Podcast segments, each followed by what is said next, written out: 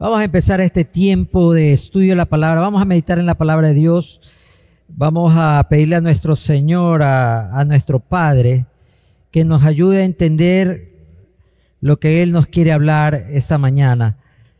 Señor, te pedimos hoy día, te, te rogamos, Padre, que a través de tu santa palabra nos contestes, nos lleve, nos guíe, nos hable, nos, nos enseñes el camino que debemos andar. Hoy día queremos deponer toda carga, toda preocupación, toda distracción para poder concentrarnos en lo que tú quieres aconsejarnos, Señor. Hoy te ruego por cada petición, por cada ruego, por cada súplica de mis hermanos que han llegado. Señor, que seas tú obrando, teniendo misericordia, la necesidad de cada persona, de los que nos siguen en la transmisión, Señor, cada petición que ellos tienen, Señor, cada necesidad yo sé que llega a tu trono, Padre. Hoy te pido por la vida de Olimpia Matute, Señor, que en su enfermedad, en este contagio de COVID, tú hagas un milagro, Padre. Y hoy te pido por todos los contagiados, por los enfermos, todos los que están en un hospital, sin esperanza, Señor. Tal vez aún no ha llegado ni la medicina y no hay esperanza, no hay provisión. Señor, tú eres el Dios bueno, el que hace milagros, el que levanta al caído, Padre. Hoy te imploramos, te rogamos por nuestra nación, que tanto te necesita, Señor, por nuestro presidente, porque tú le des consejo, guía a sus ministros, a cada persona en autoridad, que hoy día tú le pongas, Señor, el cimiento, la verdad, la libertad, la luz de la palabra de Dios. En el nombre de Jesús. Amén y amén. ¿Cuánto dicen amén hoy día? Ah, dale un fuerte aplauso al Rey. Vamos a alabar a nuestro Dios. Tomen asiento, por favor. Seguimos con nuestra serie de la oración. Estábamos hablando de Josafat en 2 Crónicas 20, cuando llega ese momento, él está rodeado de enemigos. Tal vez nos identificamos mucho con este tema, ¿no? Está rodeado, estamos asediados, problemas, preocupaciones, necesidades, deudas. Y él llega un momento que descubre y se da cuenta que todo lo que él puede hacer y que todo lo que él necesita hacer es volverse a Dios. En ese momento de crisis, en ese momento que ya se le acaban las esperanzas, donde le viene noticia mala tras noticia mala, donde la gente estaba con un pesimismo, él descubre que lo más importante es volverse a Dios, poner los ojos en el Señor. Me pregunto en esta mañana, ¿será posible será necesario que lleguemos a un momento así para que nos demos cuenta que necesitamos volvernos a Dios, que necesitamos escucharlo a Dios, necesitamos hablar con Dios. Yo no sé la situación que está pasando, yo no sé el problema que usted está viviendo, pero lo que yo sí sé es que usted tiene que hacer lo mismo que hizo Josafat. Se dio cuenta este rey que lo más importante era implorar, era suplicar, era volverse a los brazos, a la voluntad, al deseo, a la obediencia del Señor. ¿Cuánto dicen amén, hermanos? Es que a veces sucede que creemos que podemos hacer las cosas Creemos que podemos vivir sin necesidad de Dios, porque nos comienza a ir bien, tenemos asegurado, nos, nos comienza a salir las cosas como queríamos, por aquí se abre una puerta, por allá se abre una puerta, pero paso a paso, momento a momento, nos vamos despreocupando y separando de quién es Dios. Y Josafat, en el momento de la crisis, en el momento de la guerra, se da cuenta que el ejército, que las personas, que el reino, que el oro, nada servía. Necesitaba volverte al Señor. Y la semana pasada estuvimos orando por nuestro país, porque estábamos viviendo una ola de crimen, de zozobra, de muerte. Y realmente después de la pandemia y todo lo que estamos pasando, más violencia como que decimos, Señor, ¿hasta cuándo? Y teníamos que implorar, perdónanos porque nos hemos olvidado de ti. Y hoy yo quiero que usted vuelva a retomar ese compromiso, eso que usted dijo. Y si no lo ha hecho, que lo diga ahora. Señor, te necesito. ¿Cuánto pueden decir conmigo? Señor, No los escucho, hermano. A ver. Te necesito. Josafat, en medio, me imagino, de, de sus ministros, de sus embajadores, representantes generales, él lo comienza a preguntar cómo estamos de pertrechos, cómo estamos de municiones, cómo estamos de armas, cómo vamos a enfrentar la guerra que se nos viene con los amorreos y los moabitas, cómo vamos a hacer, cuántas guarniciones están listos, cuántos hombres están listos para pelear, cuánta defensa tenemos, cómo están los muros. Él no pregunta eso, porque él sabe que eso no lo va a ayudar. Él sabe que el poder maligno que va en contra de él es superior.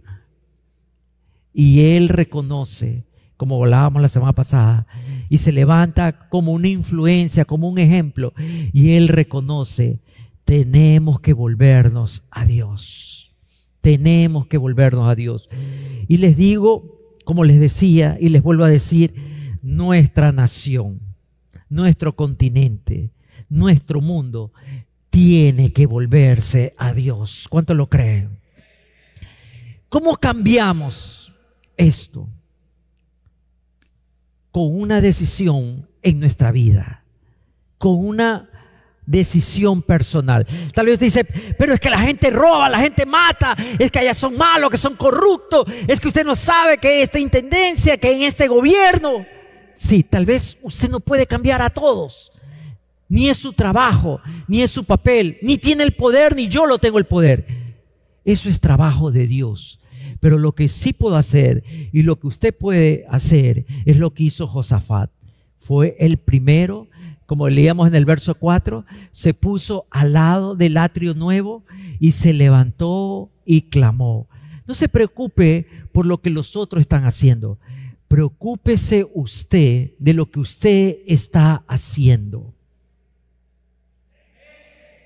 Amén. Porque es fácil echarle la culpa. No, es que usted sabe que acá la gente no lo usa trabajar, es que acá hay inseguridad, acá la gente se porta mal, acá la gente es mala. Yo quiero. No, es muy fácil. Josafat pudo haber dicho, por culpa de ustedes despilfarramos, gastamos tanto en esto, ustedes me pidieron que haga unos pozos, ahí está, no tenemos armas, no tenemos alimentos, estamos sitiados, por culpa de ustedes. Josafat pudo haber dicho, Señor, tú me pusiste aquí delante de este pueblo y por gusto me hiciste rey, yo estaba tranquilo en mi casa. Pero Josafat entendió que el único responsable de todo era él mismo delante de su Dios. Eso es influencia. Eso es influencia. ¿Cuánto necesitamos? Ustedes se dieran cuenta, hermanos, estos torbellinos de violencia que vivimos, estas generaciones nuevas que se levantan, no, no hablo del cartel Nueva Generación, pero estas generaciones nuevas que se levantan, que no conocen respeto, que no le tienen miedo, que es muy fácil matar a alguien, la culpa es de nosotros, porque no hemos sabido dar un buen ejemplo. Acá me quedé solo, hermano. ¿ah? yo soy el único que da mal ejemplo acá. No le hemos sabido dar ejemplo Estamos esperando que las escuelas los cambien, que los colegios los cambien, que la policía los cambie, que las cárceles los cambien, que los militares los cambien. Nadie va a cambiar. ¿Sabe quién puede cambiar a las personas? Jesucristo, el Señor. ¿Cuántos lo creen hoy día, hermano? Necesitamos ir al atrio. Necesitamos volver. Y una de las cosas que me llama la atención que veíamos es que Josafat no es un hombre religioso, recordado por reformas religiosas. A partir de esta crisis, sí, usted va a ver el cambio que va a suscitar en su vida. Pero anteriormente, él no es un hombre que, que se lo ve edificando el templo, no es un hombre que acompaña a los sacerdotes, no es un hombre de oración, pero él se dio cuenta y él proclamó y él declaró que la culpa era de él y de la nación, porque se habían apartado de Dios. Así que cuando oramos, hermano, siempre tenemos que recordar esto, este acto de Josafá. Recordar que cuando oramos es un asunto entre nosotros y nuestro Dios. No se trata de cambiar. Yo, yo a veces escucho oraciones de personas en familia. A veces yo estaba en reuniones y padre, y te pido por Pepito, porque Pepito es malcriado. Señor, yo te pido que lo cambie y te pido por mi marido para que le quites las ganas de tomar cerveza. En una oración así, delante de todo el mundo. Hermano, en la oración usted no va a cambiar a las personas. La oración nos cambia a nosotros. ¿Sabe quién cambia a las personas? El Espíritu Santo de Dios. Sí. Siguen orando por el marido, hermanas. Atiéndame, hermanas, atiéndame, vuelvan conmigo. Vuelvan conmigo, hermanas, vuelvan conmigo. ¿Quién cambia a las personas? El Espíritu Santo. Josafat pudo haber pedido, Señor, pedimos que venga una plaga sobre los moabitas. Señor, hoy día que caigan truenos sobre los amonitas. Señor, todo perverso de Babilonia, todo sirio. Pero ¿qué hizo él? Perdóname, perdónanos, porque hemos pecado. Tanta gente, yo he escuchado, habla mal de nuestro país. Quisiera ir de este país, este país no cambia en otro. No se trata de problemas del país, se trata de un problema nuestro. Cuando oramos, oremos porque cambiemos nosotros. Amén. Es lo primero que Josafat, no digo que descubre, pero recuerda. Recuerda que se trata de volver donde Dios le dice. Y él clama como dice el verso 4 del capítulo 20 de Segunda de Crónicas, en toda la ciudad de Judá, la gente se reunió para pedir la ayuda del Señor. Josafá se puso de pie en el templo del Señor, delante del atrio nuevo y ante la asamblea de Judá y de Jerusalén, dijo, él sabía, si las cosas van a cambiar, primero tienen que cambiar en mi vida. Diga conmigo, si las cosas van a cambiar, primero tiene que cambiar mi vida. No piense que sus hijos van a cambiar porque usted los amenaza, porque le saca a Gabriel García Moreno. No piense que ellos van a cambiar por eso. No piense que van a cambiar porque ya les va a quitar lo que usted les da. No piense porque los amenaza. No piense que su empresa va a mejorar, su trabajo va a mejorar, porque usted ya no va a andar con sus amigos. Las cosas van a cambiar realmente cuando nosotros cambiamos y nos acercamos a Dios. Por eso creo yo que muchas veces oramos tan mal porque pensamos que el problema es de otro y todo es de otro. Y cuando oramos es para, Señor, cambia al Ecuador. Señor, cambia a la gente. Señor, cambia al gobierno. Creo que lo que Josafá nos está enseñando, la palabra nos está enseñando, para que las cosas sucedan, tenemos que reconocer nuestra propia falta. Amén. Nuestra propia falta. ¿Ustedes se acuerdan lo que les decía del ejemplo del publicano y del fariseo? Que el Señor nos hablaba que el fariseo venía y gracias Señor, yo no soy como ese, como ese, como ese, como ese de allá y gracias Señor, yo no soy así, ni me he visto así, míralo a él, yo no soy así. Pero el publicano decía, Señor, no soy digno ni siquiera que me escuches. Sé propicio, sé misericordioso por mi pecado. Y se golpeaba el pecho. Y Jesús termina. ¿Cuál creen de esas dos oraciones fue contestada? ¿Cuál creen? Fácil, ¿verdad? Pero muchas veces nos olvidamos y hacemos precisamente eso. La oración la usamos como una herramienta para cambiar a otros. Vamos primero a lo primero. Y lo primero es cambiar nuestro corazón con la ayuda del Espíritu Santo. ¿Sí o no, hermanos?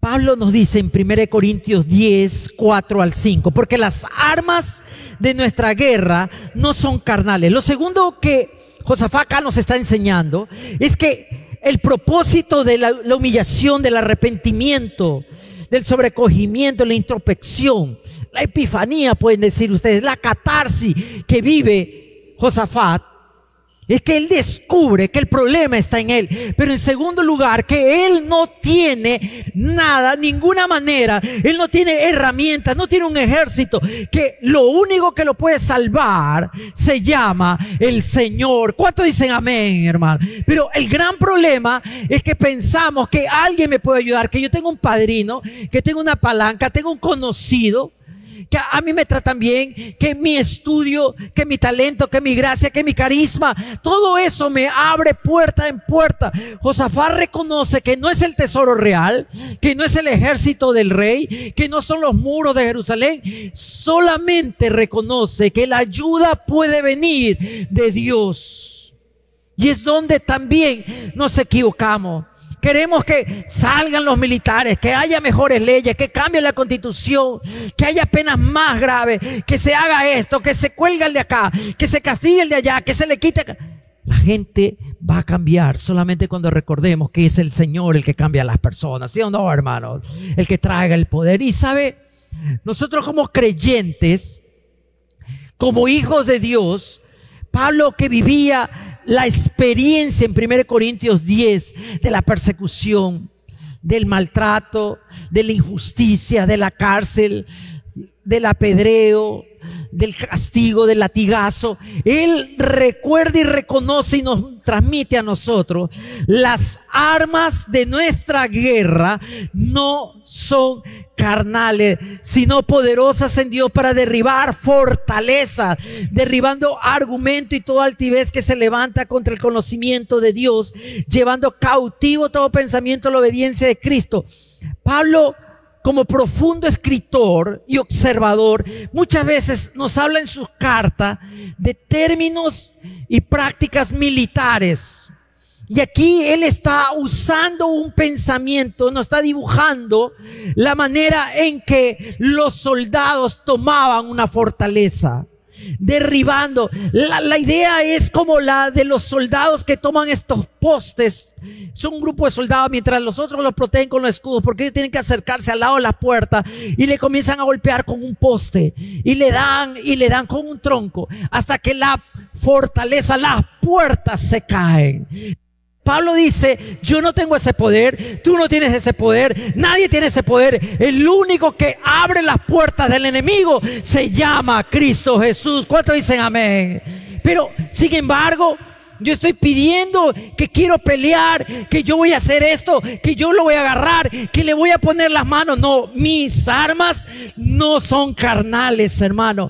Mis armas son poderosas, son espirituales. La oración la oración. Eso es lo que está hablando. Pero para derribar, dice. Y, el pensamiento es que cuando el ejército tumbaba las puertas, entraba todos, conquistaban y llevaban cautivos. El gran problema, la situación adversa es que no le permitimos a Dios actuar, sino que me la tomo personal. Es un asunto conmigo es un asunto conmigo de pelear.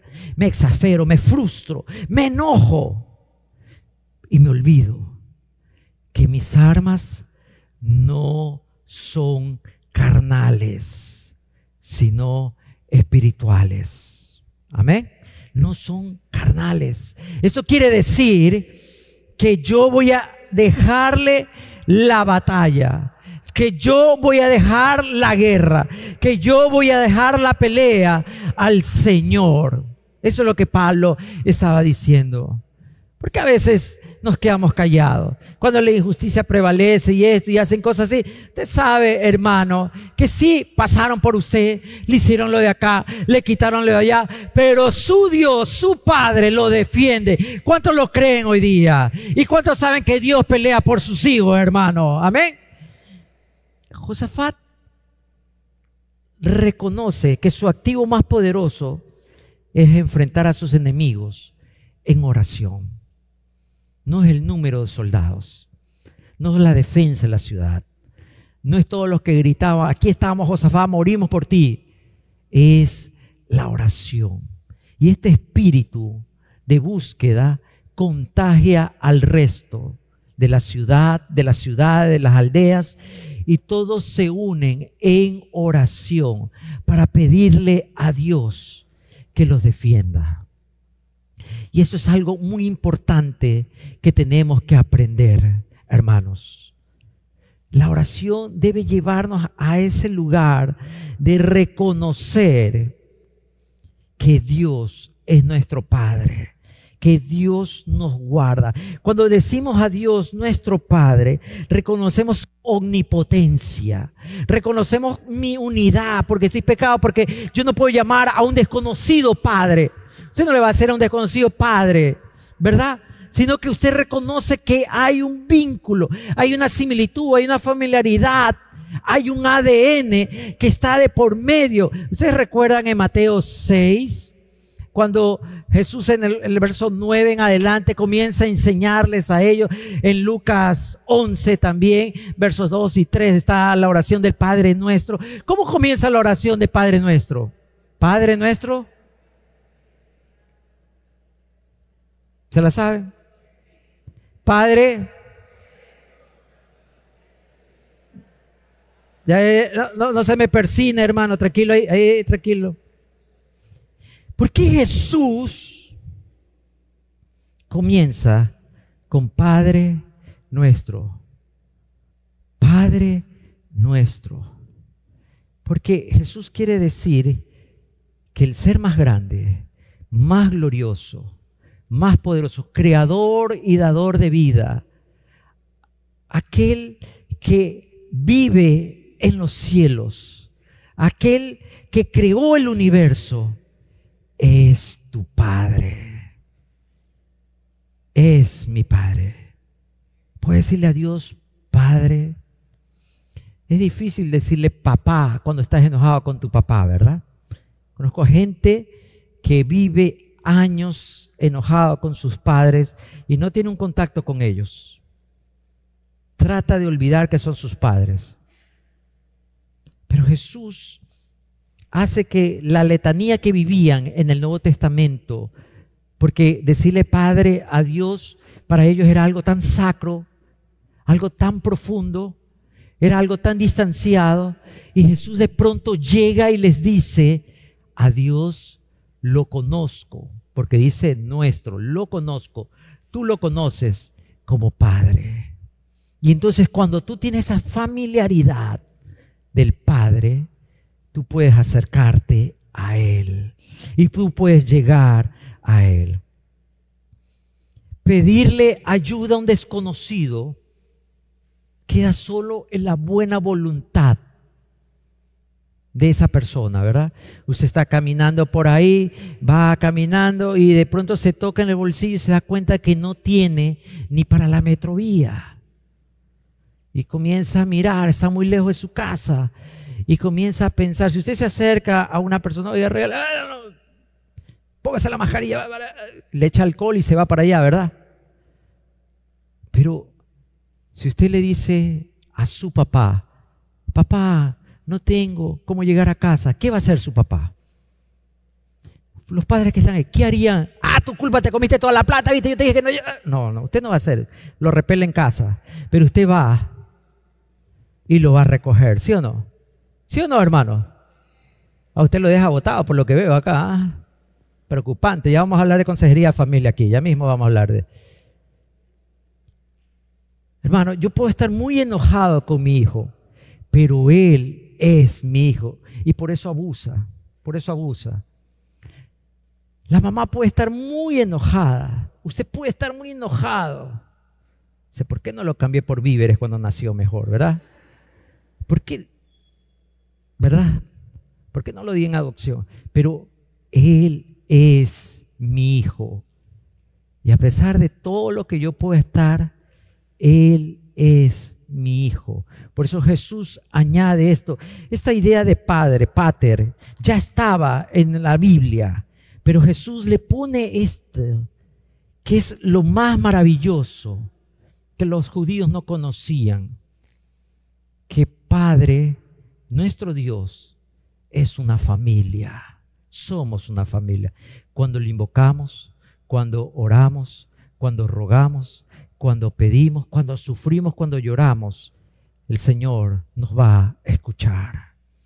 Josafat al lado del atrio, en esta combinación de esta hermosa oración de los capítulos 1 al 13, él pone en primer lugar la oración al Padre. En segundo lugar, él pone y se da, después vamos a, ver más adelante, que una persona recibe una palabra y la comparte a toda la multitud, a la muchedumbre desesperada. Hay una respuesta en la palabra de Dios y terminan en alabanza en festejo, en adoración. Así que ese debe ser el modelo de búsqueda. El Padre, la oración, escuchar la palabra del Padre y luego terminar en alabanza. Pero a veces nuestras oraciones no terminan en alabanza, sino en más pedido, en más quejo, en más ruego, en más necesidad. No, hermanos. El Padre nuestro, mi Padre, su Padre, su Padre que lo ama, ya sabe todo y Él va a hacer algo. Y Él no nos va a abandonar. Y Él estará con nosotros. ¿Cuánto le dan la gloria al Rey? ¿Cuántos lo saben que es verdad, hermano? Cuando ha estado más desesperado, cuando se le han amontonado deuda tras deuda, cuando usted se ha sentido más presionado, incluso enfermo, Dios vino y le dio y le proveyó de un milagro. Hizo algo sobre ¿Sabe quién hace eso? Su Padre, mi Padre, nuestro Padre. Otra persona no lo va a hacer. Dios lo hizo. Entonces Josafat le dice al pueblo, Señor, en el verso 5, Señor y Dios de nuestro Padre, tú eres Dios en los cielos y domina sobre todos los reinos de las naciones. En tus manos están la fuerza y el poder. No hay quien pueda oponerse a ti. Él reconoce que la grandeza de nuestro Dios no puede estar en la tierra, está en los cielos. Hermano, le pregunto a usted que pensemos, ¿en qué parte de la tierra usted no puede ver el cielo? ¿Hay algún lugar en la tierra, que en nuestro hogar, que llamamos tierra, que usted y yo no podamos ver el cielo? Piense, piense un momento, no me quede mirando así asustado, no es examen. Hay un momento que usted se levanta, no puedo ver el cielo. Precisamente es para darle la idea a usted en todas partes donde sea, en el lugar más recóndito, más oscuro, más desesperante, ahí está su Padre. ¿Cuánto dicen amén, hermano? Amén. Entonces, lo primero que nosotros hacemos cuando nos levantamos, miramos el cielo. Y cuando yo miro al cielo, recuerdo, mi Padre nuestro Padre está en todos lados. ¿Cuántos dicen amén a eso? Mi Padre está en los problemas, mi Padre está en los festejos, mi Padre está en la enfermedad, mi Padre está en la salud, mi Padre está en todo. Padre nuestro que estás. ¿Cómo dice el Josafá dice lo mismo, Dios, Señor de nuestros padres, tú eres Dios en los cielos y dominas sobre todos los reinos de las naciones. En tus manos están la fuerza y el poder. No hay quien pueda oponerse a ti. Le recuerda a Josafá que se viene la guerra, que puede cambiar el gobierno, que puede cambiar la moneda, pero Dios sigue siendo nuestro Dios. ¿Cuánto dicen amén, hermano? No se desespere, no se angustie, no se estrese, no se enferme. Nuestro Padre está y nadie puede oponerse a Él. ¿Cuántos lo creen hoy día? Entonces cuando oramos y hablamos a Dios, usted sabe que está en el lugar más seguro, en el lugar más protegido, en el mejor sitio, porque Dios está con usted. El día de ayer me tocó ir al hospital porque tenemos una familiar que está contagiada de COVID, a pagar examen y esa cuestión. Y saben, cuando, cuando estábamos ahí, sucedió un caso que llegó un carro, se tiró a media calle y, y, salió una señora desesperada porque sus hijos adolescentes, presten atención, contagiados de COVID.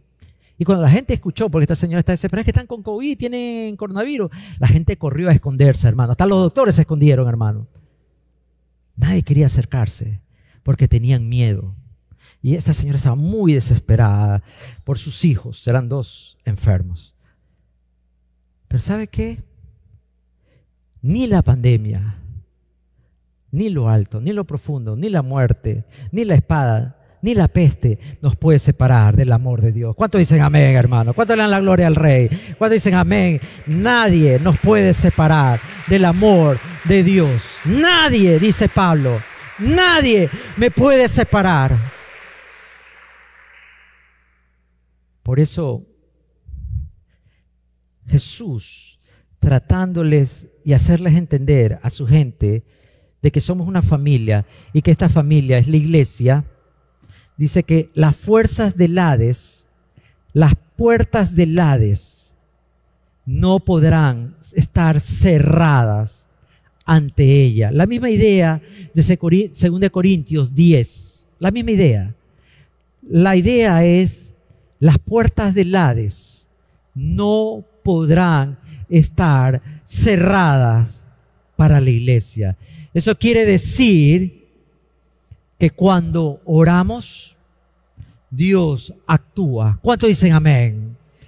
Cuando usted y yo nos ponemos delante y al lado de Dios y nos humillamos y reconocemos de dónde hemos caído y lo que nos falta y la falla y cómo me he olvidado de Dios, porque Josafat no es un hombre perfecto y eso es lo que me anima a mí, que en mi imperfección, en mi carnalidad, en mis falencias, en mis fallas, en todo lo malo que yo soy como ser humano, Dios sigue siendo mi Padre. ¿Cuántos dicen amén? Entonces, la gran lección de estos versos es que en la oración podemos buscar a Dios. ¿Cuántos necesitan a buscar a Dios hoy día? ¿Cuántos? ¿Cuántos que me ven en este momento, que me están viendo en las redes, necesitan a Dios? Tal vez usted dice, pero es que yo no me puedo acercar a Dios, no me lo merezco. Y tienes toda la razón, no te lo mereces, yo no me lo merezco, nadie se lo merece, pero Dios nos ama. Y su bendito amor se acerca y nos recoge donde hemos caído y nos levanta. Y no le importa las infidelidades nuestras, las traiciones, las mentiras, las burlas. Él quiere que recuerdes que Él es nuestro Padre. ¿Por qué no nos acercamos a Dios hoy día y ponemos esta situación de gravedad que nos angustia en el pecho, esta necesidad, y se la damos a Dios? Tal vez es esta situación que me está afectando, tal vez un pleito, una enemistad, y usted está pidiendo, Dios, sácame de este lugar, llévate a esta persona, ya llévatelo al cielo, extermínalo, hazle que le caiga. Recuerde que nadie puede oponerse a Dios. Póngase de pie, por favor, vamos a terminar acá. Quiero que se acerque a Dios y le entregue todo. Y le ponga esa petición, ese ruego, esa necesidad que usted está pasando hoy día. Tal vez cree que Dios está muy ocupado. Tal vez cree que Dios se ha olvidado. Pero le pregunto a usted, me pregunto a mí, ¿podré yo olvidarme de uno de mis hijos? ¿podré yo olvidarme? Es gracioso. A veces hay hermanos y hermanas que son distantes por situaciones y ni siquiera se saben los nombres de los sobrinos. ¿Te le ha pasado eso? ¿Cómo, que, se llama el último? Me ha pasado eso algunas veces. ¿Cómo que se llama el? Pero sabe, Dios nunca se olvida de tu nombre, ni de tu vida, ni de tu petición, ni de tu necesidad.